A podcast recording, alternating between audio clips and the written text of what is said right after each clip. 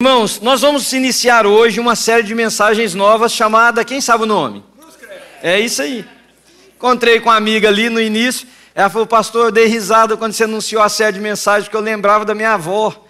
Minha avó falava assim, eu, antes dela falar, eu falei, cruz credo, menino, né? É, a gente tinha essa expressão, pelo menos nós os mais, os mais velhos, e, e não sei no seu lugar do Brasil, mas onde eu vivi, eu escutei isso, mas eu acho que eu não sabia se eu era o cruz ou o credo, porque eu escutava isso o dia inteiro. Mas eu escolhi essa mensagem por alguma, ou essa série de mensagens por razões bem particulares.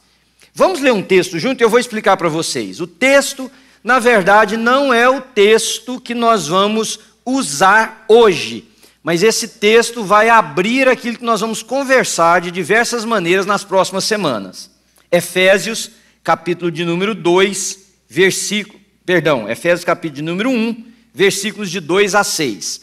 Por que, que eu escolhi o texto de Efésios? Porque o texto de Efésios, a carta aos Efésios, é uma carta que Paulo escreveu para Timóteo. Muita gente acha que ele escreveu uma carta para a igreja. É verdade. Mas Paulo deixou dois dos seus ajudantes, Tito e Timóteo, em dois lugares diferentes, um na ilha de Creta e o outro nessa cidade de Éfeso. Então, Paulo escreve para um jovem chamado Timóteo, que era seu discípulo, e ele dá instruções para Timóteo de como proceder, de como conduzir a igreja, de como agir como pessoa. E ele escreve uma carta também para a igreja, para ensinar a igreja alguns perigos muito sutis. Então o texto diz o seguinte: A vocês, graça e paz da parte de Deus nosso Pai e do Senhor Jesus Cristo. Bendito seja o Deus e Pai de nosso Senhor Jesus Cristo, que nos abençoou com todas as bênçãos espirituais nas regiões celestiais em Cristo. Porque Deus nos escolheu nele, quem é Ele? Em Cristo, antes da criação do mundo, para sermos santos e irrepreensíveis em Sua presença. Em amor, nos predestinou para sermos adotados como filhos por meio de Jesus Cristo, conforme o bom propósito da Sua vontade, para o louvor da Sua gloriosa graça, a qual nos deu gratuitamente no amado. Vocês repararam quantas vezes aparece o nome de Jesus ou de Cristo nesse texto tão pequeno? Porque o amado aqui é Cristo, nele é Cristo, Jesus Cristo, no seu Filho, porque em Cristo Jesus reside toda a nossa fé, toda a nossa fé, querido. Não há nada que não seja por causa do que Cristo fez por nós. Você diz amém? Então, uma das coisas que me preocupa muito é com a minha percepção de ver como as pessoas estão entendendo o que é ser cristão. E quando eu pensei essa série de mensagens, eu pensei exatamente porque no sábado que vem, vocês viram anunciar aqui, nós vamos ter uma grande festa aqui nessa igreja. Nós vamos ter um culto, é a primeira vez que a gente faz um culto no sábado. Alguém me perguntou, pastor, vai ter culto no sábado? Não. É porque nós, olha que coisa linda, nós não conseguimos uma maneira de fazer esse culto no domingo. Porque nós vamos receber mais de 80 pessoas como membros da igreja. E dessas mais de 80 pessoas, nós vamos batizar umas 50. Então, onde a gente arrumaria tempo? Se a gente gastar um minuto por pessoa para batizar, já é uma hora. E não dá, um minuto não dá. No nosso último, a última vez nós marcamos é cerca de dois minutos e pouquinho por pessoa.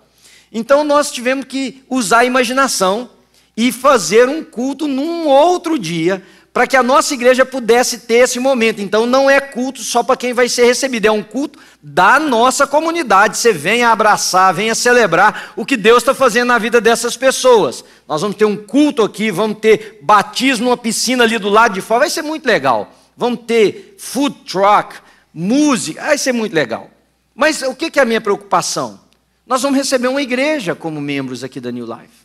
Porque se você imaginar que a média de uma igreja de imigrante é 35 pessoas, hoje, pelas pesquisas, e a média de uma igreja americana é 75, nós estamos recebendo uma igreja. Então, o que, que Deus está nos dando? O privilégio de influenciar essas vidas. Mas me preocupa não só os que estão chegando, como os que já estão, se nós temos uma compreensão correta do que significa ser cristão. Porque está muito difícil hoje Então eu, por exemplo, eu vejo o modo de vida dos que se chamam de cristãos e às vezes eu penso, será que essa pessoa entendeu o que é ser cristão? E eu não estou dizendo de puritanismo, eu não estou dizendo de, de rigor é, é, exacerbado em tudo, não, é você ser o que você é, ser jovem, ser alegre, ser feliz, participar do esporte que você participa, ter a empresa que você tem, crescer como profissional liberal no seu trabalho. Não, o que eu estou dizendo quando eu observo o modo de vida é como existe uma dicotomia entre vida e crença. Na vida, nós somos o que somos. Na crença, nós professamos isso que cantamos aqui: que não existe nenhum outro como Ele, que Ele é o Rei único, poderoso, grande. Mas essas coisas parece que não influenciam, por exemplo, a moda ou a forma com que nós investimos o nosso dinheiro, o modo com que nós tratamos os amigos, a maneira com que a gente cria comunidades, enfim. Então, as pessoas fazem escolhas ainda, baseadas só nos seus desejos. E uma das frases que eu mais ouço é: eu tenho direito de ser feliz. Então, as minhas escolhas são baseadas no direito que eu tenho de ser feliz. As pessoas não imaginam que ser cristão, presta atenção, uma das coisas que é característica de ser cristão é que eu perdi o direito. Eu não, nós perdemos o direito. Ora, perdi o direito de ser feliz, pastor? Todas as vezes que esse direito de ser feliz contrariar um ensinamento bíblico, eu perdi esse direito. Eu perdi esse direito. Eu perdi esse direito de ser feliz tripudiando princípios bíblicos. Ou eu sou cristão, ou eu não sou. Só que as pessoas acham que elas podem fazer isto, passar por cima dos valores bíblicos, porque existe um Deus que é bondoso, misericordioso, que vai perdoar, e não é esse o mérito da questão que eu quero entrar. O que eu quero entrar é que o mundo precisa de ver gente cuja vida tenha sido marcada por ser um discípulo de Jesus. E onde essa pessoa for, não é só na igreja, no domingo, onde ela for, onde ela viver, da forma com que ela fizer as coisas, como que ela lida com os problemas, como que ela enfrenta as dificuldades da vida, tem que refletir isso, querido. Se não, eu não sei se nós somos cristãos. E isso tem me preocupado. Me, me espanta, acima de tudo, ver como é que as pessoas é, elas desejam ouvir aquilo que faz bem para elas só o que faz bem, olha que eu participo de encontros com pastores, falando, ensinando, ajudando, e às, vezes também aprendendo, ouvindo, como que existe um diálogo entre as comunidades da fé, no sentido de que as nossas mensagens têm que ser para fazer as pessoas sentirem bem, para empolgar as pessoas, para impulsionar as pessoas. Eu, eu ouvi de uma pessoa, eu estava falando, e essa pessoa me disse assim: quem o senhor acha que vai sair de casa no próximo domingo e no próximo domingo para vir num lugar que ele saia pior que o que ele entrou? E isso está marcando não só as mensagens que a gente escolhe para pregar, a forma com que a gente compartilha o Evangelho, mas sabem, queridos, o dia que eu e você entrarmos numa igreja evangélica que só nos faça sentir bem e empolgados, tem algo seriamente errado com a mensagem pregada nesse lugar. Porque não é que vocês venham aqui para apanhar, não é que vocês venham aqui para se entristecer, mas a, ao abrir a Bíblia e ler sozinhos, sem ninguém estar pregando para você, ou num grupo assim maior, isso precisa confrontar eu e você. Isso precisa fazer com que a gente se sinta inadequado.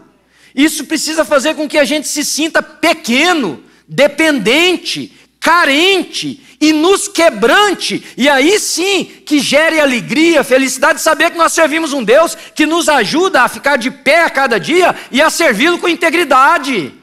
Mas não pode ser uma mensagem que seja uma, uma aula de autoajuda. Não pode ser uma mensagem que você busca encontrar só a resposta para aquilo que está te incomodando. Hoje, os cristãos as pessoas, saiu uma pesquisa das pessoas mais ouvidas da internet na área de religião. As pessoas mais ouvidas estão ensinando os outros em como serem melhor. É ótimo aprender a ser melhor em todas as áreas, mas isso não é pregar o Evangelho. A pregação do Evangelho está sendo cada vez mais negligenciada, não só por quem prega, como por quem ouve. Porque se você se levantasse e dissesse, deixa a gente ouvir de Jesus, As pessoas teriam que mudar o diálogo. É, no, no púlpito do Spurgeon, Spurgeon foi considerado o príncipe dos pregadores, um pregador inglês, estava esculpido assim, ó, para ele ver quando ele subisse no púlpito. Estava escrito assim: Sir, let us Jesus. Senhor, nos permitam ver Jesus. Eu e você precisamos vir nesse lugar para ver Jesus, queridos, para ouvir sobre Jesus, para ter experiências com o Espírito Santo de Deus em Cristo Jesus, para que isso transforme a nossa vida, para que a gente seja pessoas mais parecidas com Ele, para que o mundo que está aí fora possa ver Jesus em nós. Você concorda com isso?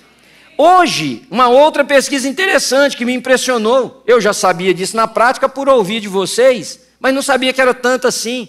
Cada um de vocês tem em média cinco pastores, eu e mais quatro. Média. Para a média das cinco, os bons de matemática aí sabem que tem gente que ouve doze. Porque tem uns que só ouve dois. Cinco. Agora, o problema não é que você ouve cinco pastores diferentes. Isso é que me escandalizou demais. É que às vezes você ouve pastores que eles estão tão distantes um do outro na forma de pensar a Bíblia quando está o norte e o sul. É aqui na igreja. Eu já recebi alguns elogios que me fez muito mal.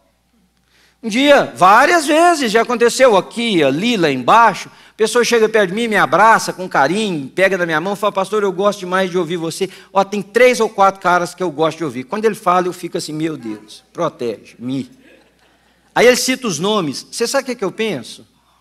Que a pessoa não entendeu nada do que eu prego, ou não entendeu nada do que os outros pregam.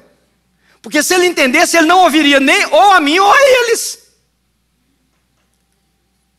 Porque não tem nada a ver a proposta de evangelho pregada por mim e pregada por eles que vocês põem no mesmo pacote. Então o que fica na minha cabeça é o que que vocês estão aprendendo sobre o que é ser cristão.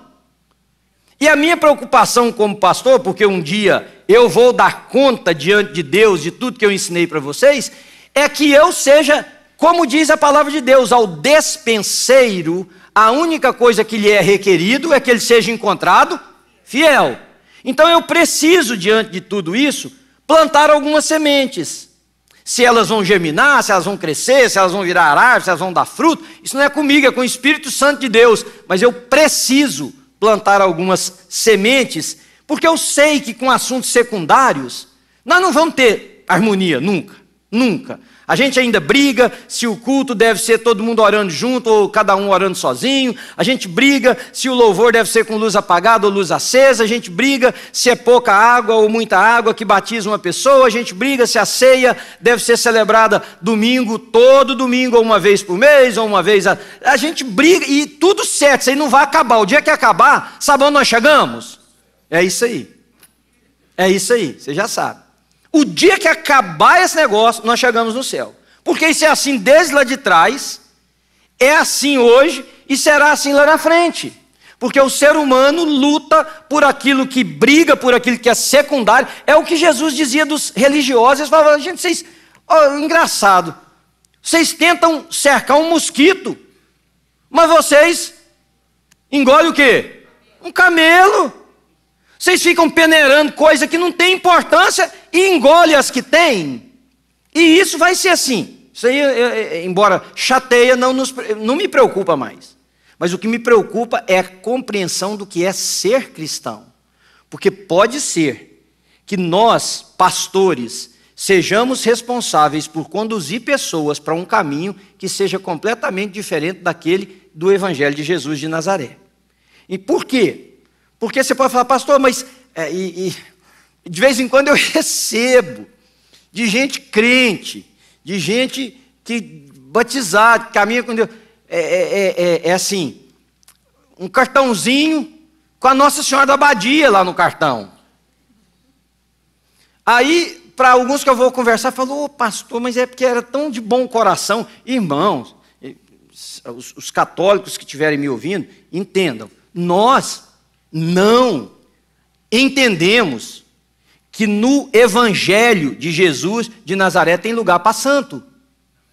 Nós não entendemos que na Bíblia Sagrada tem algum lugar que nos manda venerar santos, rezar para santos, ter missa para santos, ter imagem de santos. Então, o que que nós estamos e eu preciso ter cuidado para não ofender ninguém, mas o que, que nós estamos fazendo? Nós estamos achando que por boa vontade vale. Não vale.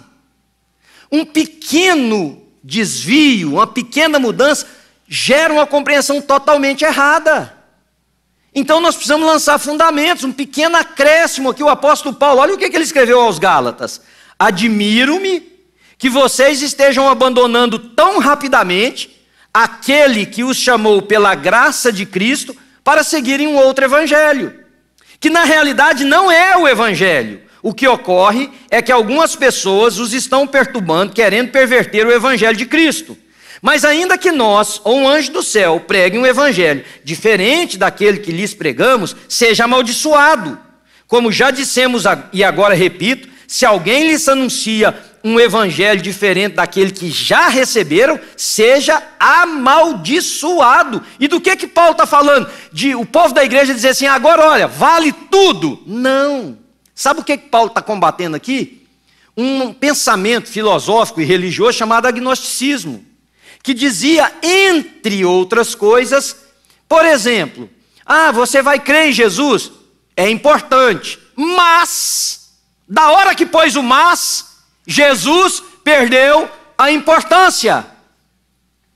Se no seu, se na sua conversão tiver um mas, você não se converteu. Você não foi convertido por nada a não ser pelo trabalho do Espírito Santo na sua vida, que te chamou, que te mostrou os seus pecados, que te estimulou a se arrepender e você foi salvo pela fé em Cristo Jesus. Ponto final. Não há mais, nem menos. Mas era muito sutil, então Paulo, e nós vamos nessa série explorar muito o livro de Gálatas, ele diz o seguinte: vocês não têm ideia do perigo. Isso não é, não é só um acréscimozinho. Quando você diz que a cruz de Cristo é que te salvou mais, você precisa, você destruiu a cruz de Cristo. Então o que, que você precisa depois da cruz de Cristo? Nada.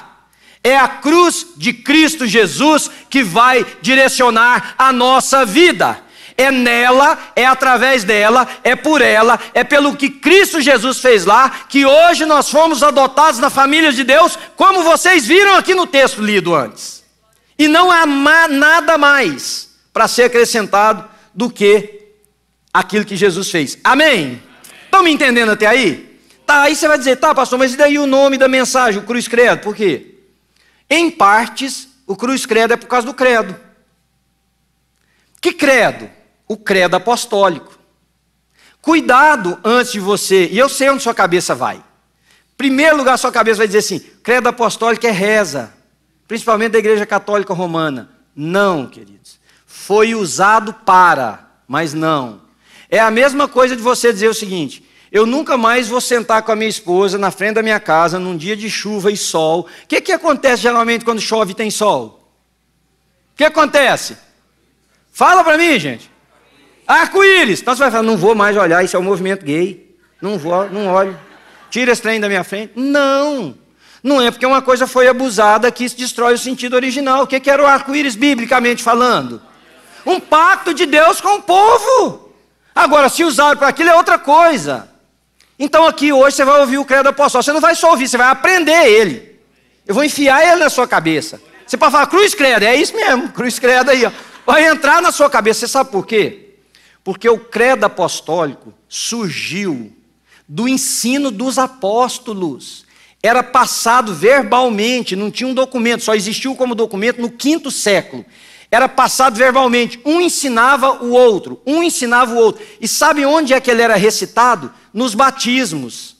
A pessoa que ia ser batizada, alguém perguntava para ele: em que, que você crê? E a pessoa citava o credo como um resumo, como um sumário de toda a doutrina bíblica. De toda a doutrina bíblica. Virou reza depois. Ok a Igreja Católica Romana trouxe o credo apostólico para a sua forma litúrgica como uma reza que fazem. E isso não tira dele, foi exatamente o que tirou. Quando eu me converti, queridos, aos 13 anos de idade, quem lembra do inário? Lembra ainda daquilo? Tinha o inário. Os mais jovens não sabem o que é, quem se converteu agora não sabe o que é.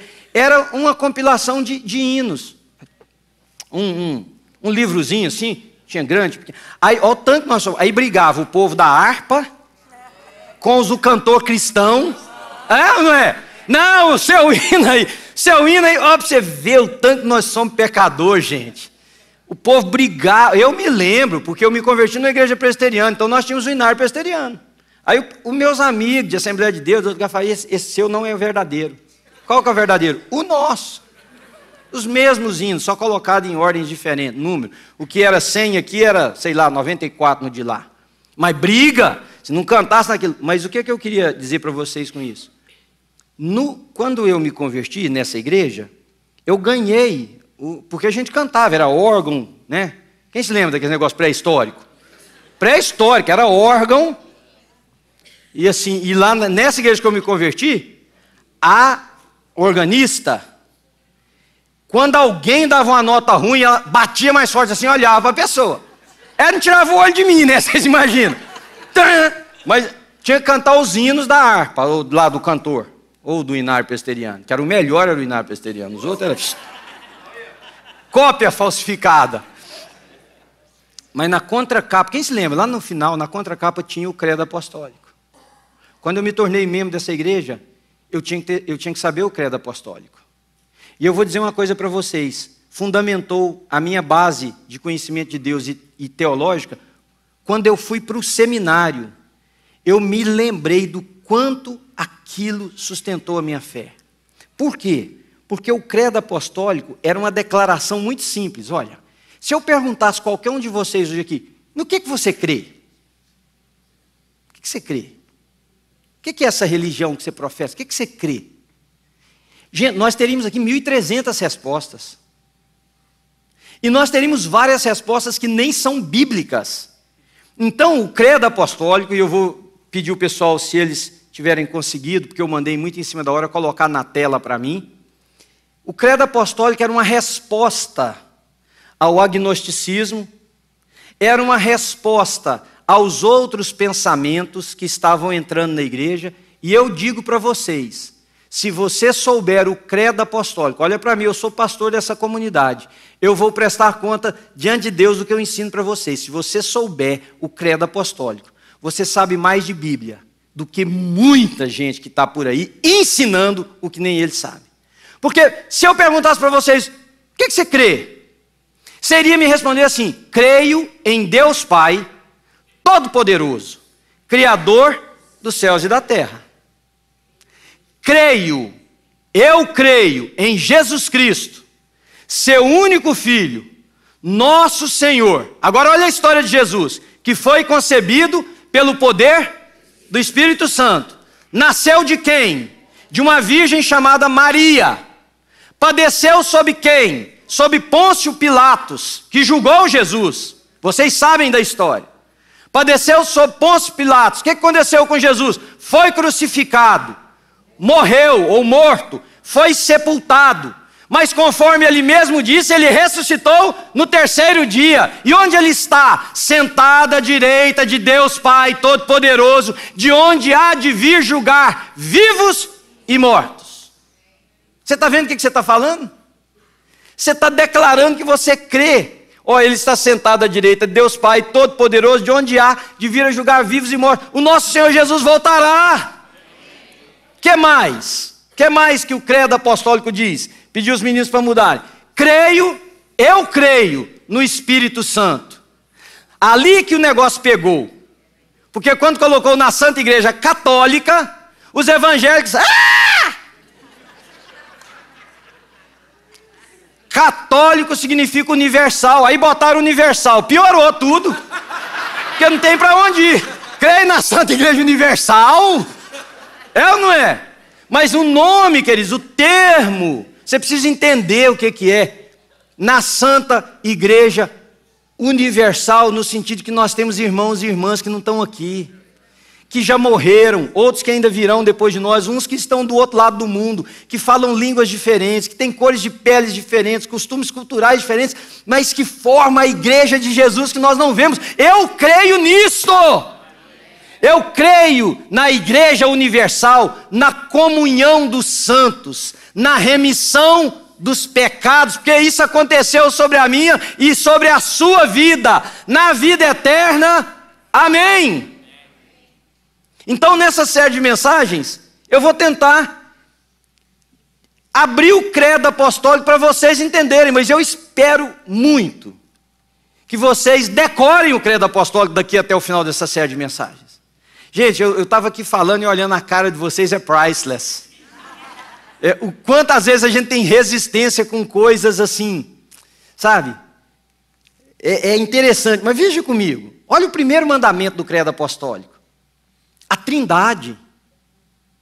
A Trindade. Nós ainda temos gente cristã abestalhada que diz assim: a igreja tal não tem o Espírito Santo. Você nunca ouviu isso? Lá não tem, ó, lá não tem esse mover, não tem o Espírito Santo. Pessoas que não entendem a base, o fundamento da fé cristã. O nosso Deus é trino: Deus Pai, Filho e Espírito Santo. O mesmo em majestade, beleza, formosura, poder, graça e qualquer outro adjetivo que nós pudermos dar. Não há outro como o nosso Deus.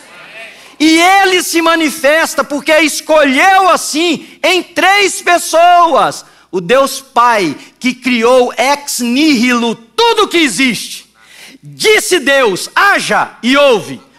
Que a palavra de Deus, o próprio Senhor Jesus Cristo e o Espírito que pairava sobre a face das águas. Deus que enviou o seu Filho para que nós pudéssemos vê-lo, como João disse, e vimos o Verbo, o Verbo lá de trás, haja e ouve, se encarnou e viveu entre nós. Jesus Cristo. E no dia que ele foi batizado, vimos o Espírito descer como uma pomba sobre ele, o Espírito Santo de Deus. Sabe, a doutrina da Trindade, que hoje tem várias igrejas evangélicas que dizem que Deus é Deus, Jesus é o que eles chamam de temiugo, uma palavra no hebraico que significa um Deus menor.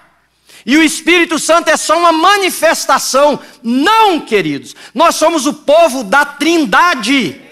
O povo da Trindade, Deus Pai, Filho e Espírito Santo. E é isso que os apóstolos ensinavam. A tradição apostólica passou isso. Vocês não permitam nunca uma pessoa dizer para você assim: você não tem o Espírito Santo, porque você não pula, porque você não grita, porque você não espernia. Porque é, são essas as alegorias usadas para dizer se uma pessoa é cheia do Espírito Santo ou não. Isso tem muito a ver com o jeito da pessoa, Claro, eu acho que quando Deus está movendo, a alegria. Eu não consigo dizer para um amigo que eu gosto mais assim, rapaz, eu gosto de você. Eu não gosto, eu gosto de dizer, rapaz, eu gosto de você, você é uma pessoa especial para mim, se eu puder eu dou um abraço. Eu acho que é assim que a gente faz quando o coração está cheio. Se nós vamos orar a Deus, nós vamos orar ao Rei dos Reis independente do meu jeito, do seu jeito, nós estamos diante daquele que merece receber todo o louvor, toda a honra e toda a glória. E eu acho que diante dele, nosso jeito fica em segundo lugar. Isso é o que eu acho. Você age do jeito que você quiser. Eu não consigo louvar a Deus de braço cruzado. Eu, Manuel, não consigo. Não é que eu não consigo fisicamente, é que eu não consigo intelectualmente porque eu não consigo estar diante. Olha a, a frase ruim que eu vou usar: do ídolo da minha vida de braços cruzados. Porque Deus é muito mais do que um cantor, é muito mais do que um artista, é infinitamente mais do que tudo e qualquer outra pessoa que a gente admira, e a estas pessoas nós gritamos, nós levantamos a nossa mão, nós sorrimos, nós dançamos, e na presença dele a gente cruza o braço. Eu não consigo entender isso. Não é que eu não consigo entender pelo jeito de ser, não. Eu não consigo entender intelectualmente. Eu acho que você precisa considerar. Se você chega na presença do rei, como é que você chega?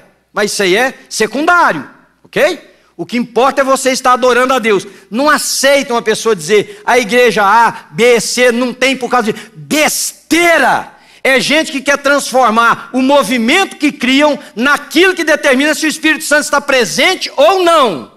Quando o Espírito Santo de Deus está presente, sim, há coisas que fogem do nosso controle.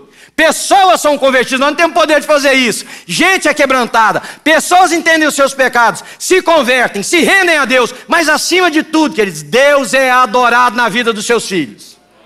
Então não está lá no credo. Nós cremos na Trindade. Eu creio em Deus Pai. Eu creio em Jesus Cristo. Eu creio no Espírito Santo. Você crê? Diz amém para mim.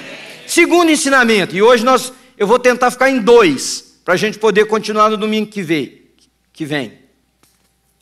O papel da Trindade. Ali no credo apostólico te ensina como ensina uma criança. Quem é Deus? O que, que Deus fez? Deus criou os céus e a terra segundo a sua própria palavra, pelo poder da sua mão. O que que Jesus Cristo fez? Ele foi o Cordeiro de Deus imolado na eternidade passada, morto a meu e a seu favor para que nós pudéssemos ser salvos. Quem é o Espírito Santo? É aquele que nos convence do pecado, do juízo e da justiça, porque todos pecaram e carecem da misericórdia de Deus, não há um justo, nenhum sequer, está tudo lá na carta que Paulo escreveu à igreja em Roma, e o Espírito Santo vem aplicar isso nos nossos corações. Então, o credo apostólico ensinava para os irmãos, lá do passado, como é que é que estas coisas aconteciam, qual era o trabalho da trindade de Deus. Mas o credo ensina uma coisa mais para nós sobre isso que hoje em dia, devido a, não é nem a modernidade, é a pós-pós-modernidade, que comunhão não é opcional para quem é de Deus, queridos. Escutem isso. Eu creio em Deus Pai, eu creio em Deus Filho, eu creio no Deus Espírito Santo. Mas os três não são três, os três são Presta atenção no que eu vou te ensinar. Não existe comunhão juntando três eus. Se Deus fosse um, se Jesus Cristo fosse um, se o Espírito Santo fosse um, presta atenção nisso aqui e pede a Deus para Ele abrir sua compreensão, porque eu não sei se eu vou conseguir entrar aí. Se Deus fosse um, Jesus Cristo fosse um, e o Espírito Santo fosse um, não existiria comunhão. São três pessoas distintas, agindo por um objetivo comum. A única coisa que faz comunhão é que os três são um. Enquanto entre nós houver dois, não existe comunhão. Existe união por objetivo comum. O que é que faz união? É quando um eu e o outro eu se tornam um nós. Porque o nós não é uma porção de eu colocados juntos. O nós é uma porção de eus que morreram para se tornar um só, que é o nós. Você entendeu o que eu acabei de dizer? Ah, pastor, como é que isso se manifesta? Isso se manifesta nas divisões que existem entre nós. Porque não somos nós. É uma porção de eu, cada um lutando pela sua própria agenda. Porque se fôssemos nós, tudo aquilo que quebrasse o nós, não poderia estar entre nós. Porque se quebrar o nós, faz o quê? Eu. Vocês estão entendendo nada que eu estou falando, não? Vocês estão me olhando com o olho arregalado assim, ó. Estão entendendo ou não estão entendendo? Tá, então, 30 segundos lá, ó, no meu tempo. Como é que faz isso? Você tem que entender. Olha, veja, veja bem. Sabe da história bíblica? Tinha, o povo de Deus estava escravo lá no Egito. Lembra disso? Que até o Daniel falou que a viagem está errada. Não é Egito, é Jordânia. Aproveitar já para corrigir. É. Deus falou assim: vai lá e pede o líder desse país para deixar o meu povo sair, porque eles vão me prestar culto. Vocês conhecem a história bíblica lá de Moisés? Sabe de quem que eu estou falando? Lá de Moisés, do povo de Deus no Egito e tal. Senão está aí na Bíblia que você disse que tem. Aí, aí ele perguntou assim: O que, que eu falo? Quem, quem é que me mandou? Porque o, o Faraó era Deus. Deixa eu explicar para vocês. Faraó era Deus na terra. Não existia divindade, poder, nada maior do que Faraó no, na concepção daquele povo. Então Moisés fala assim: o maior do mundo, o que, que eu falo? Quem me mandou ir lá dessa ordem para o maior do mundo?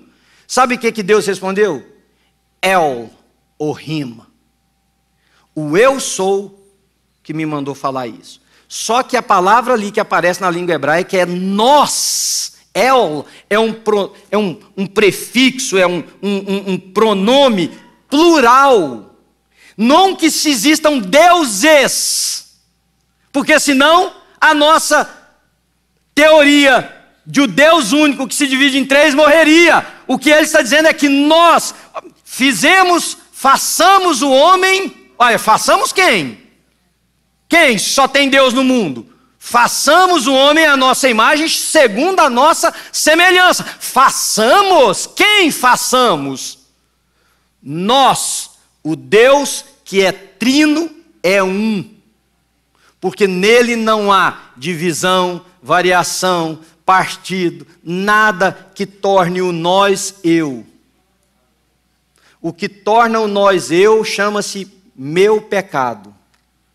Porque a partir do momento que o conceito de nós vira eu, eu não sou o mesmo com você. Você é um e eu sou outro. Nós juntos, não, não tem nós juntos, tem dois eus juntos. Então o credo nos ensina, queridos, que nada é mais precioso do que a comunhão dos filhos de Deus. Quando eu e você aprendemos a deixar de lado tudo e qualquer coisa que nos separe, que nos aparte e que nos impeça de dizer para esse mundo que nós somos um em Cristo Jesus. Não tem problema a gente dizer, tem muita coisa nesse um que eu não entendo. Tem muita coisa nesse um que eu não eu penso diferente, tem muita coisa, mas nós somos um. O que eu não entendo, um dia eu vou entender. Tem coisa demais que na Bíblia eu não entendo. Tem coisa demais na igreja que eu não entendo. Eu estou confessando para vocês, como deve ter para vocês também. Um dia, um dia vai ficar claro. Amém? Um dia vai, mas enquanto não fica claro, é nós. É nós. E toda vez que o ensinamento bíblico não te levar a ser nós, você está aprendendo um outro evangelho. Me ouça, você está aprendendo um outro evangelho. E esse outro evangelho não é outro, senão que tem pessoas tentando mudar aquilo que nós cremos. E estas pessoas deveriam ser consideradas amaldiçoadas, diz o texto sagrado. Então eu queria convidar você a fazer uma coisa. É, eu vou tentar colocar em algumas das nossas publicações, porque eu não queria que vocês fossem para a internet procurar, porque você vai encontrar variações, e eu tenho certeza que pelo menos aqui eu trouxe para vocês é a forma o mais próxima possível daquilo que foi transmitido para os irmãos do quinto século. Pega o credo apostólico essa semana, até nós nos encontrarmos domingo que vem, se Deus permitir, leia ele. Eu não estou mandando você rezar esse, está entendendo, seu doido? Lê, porque você, você tem que ler para você poder entender o negócio. Então leia ele. Você vai orar a Deus. Você vai ler a Bíblia. Mas eu queria te convidar a ler o Credo Apostólico. Várias vezes essa semana. E quando você fosse lendo, vai falando para Deus, Senhor, o que, é que eu preciso perceber aqui? Amém? Minha oração é que o Senhor Jesus que é o Senhor da nossa vida. Que o Espírito Santo de Deus possa ter liberdade entre nós. E Ele possa abrir nossas mentes, o nosso coração, para que a gente possa entender o que significa ser cristão. Qual é a, qual é a fé que defendemos? O que é isso que significa ser chamado de Assembleia de Deus, reunião dos filhos de Deus? E eu queria te convidar a ficar de pé. Coloca a mão no seu coração. Feche seus olhos, deixa o Espírito de Deus ir falando com você, tocando a sua vida. E você possa, com a mão no coração agora, fazer essa oração cantada conosco.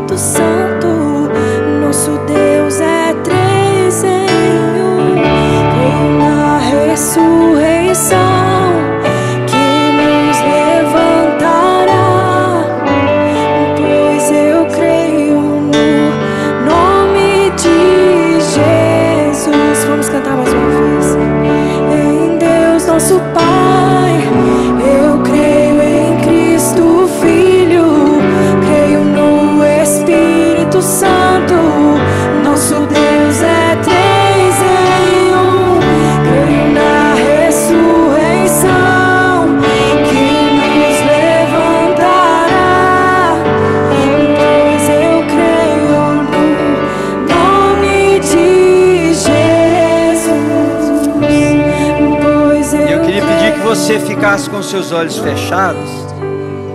E eu não posso encerrar esse encontro nosso sem saber se tem alguém aqui nessa manhã que quer fazer essa declaração. Eu creio em Deus. Talvez você nunca teve um momento que você disse: É nisso aí que eu creio. Eu creio nesse Deus. É a Ele que eu quero dar minha vida. Você dá um sinalzinho com a sua mão. Eu quero orar. Se tem alguém aqui hoje de manhã que quer fazer isso, fazer uma declaração de fé, entregando sua vida para Jesus, você dá um sinal com a sua mão. Bom, então agora eu quero pedir todos nós juntos, levantemos as nossas mãos. E você repita, Pai, é nisso que eu creio. Eu creio em Deus Pai, em Deus Filho e no Deus Espírito Santo. E agora você ora silenciosamente ou em voz alta aí, dizendo para Deus, Senhor, e é aí se eu quero comprometer minha vida. Eu quero que essa crença venha para minha casa, para aquilo que eu ensino. Eu quero que isso venha para o meu trabalho. Eu quero que isso venha para as minhas relações. Eu quero que isso venha para o meu convívio. Eu quero que tudo, tudo que eu fizer, falar, reflita uma coisa: eu creio em Deus, eu creio em Jesus, eu creio no Espírito Santo de Deus, eu creio, Senhor, e que isso mude não somente a minha vida, mas que o Senhor me ajude a impactar quem estiver perto de mim. Olhe assim ao Senhor, para que Ele possa te ajudar a ser um instrumento onde você estiver, para a honra e para a glória de Deus Pai. Senhor, eu levanto as minhas mãos sobre os irmãos que estão aqui reunidos nessa manhã. Porque nós cremos na comunhão, Senhor, nós somos um. Nós somos um. Tudo que o diabo tenta fazer é nos fazer ser eu. Nós somos nós. Nós somos um, Senhor. Vamos lutar por essa comunhão, vamos ensinar sobre essa comunhão, vamos amar as pessoas e vamos nos opor a qualquer coisa que tente destruir essa comunhão. Eu abençoo os meus irmãos naquilo que vão fazer hoje, nos seus almoços, nos seus encontros de família, nas suas celebrações, nas brincadeiras, no descanso. Que a nossa vida seja uma expressão daquilo que cremos em todo e qualquer momento. Que o Senhor, irmãos queridos, nos abençoe e nos guarde. Levante o seu rosto sobre nós, tenha misericórdia de nós. Que o Senhor sobre nós levante a sua face e nos dê shalom, a paz de Cristo que excede todo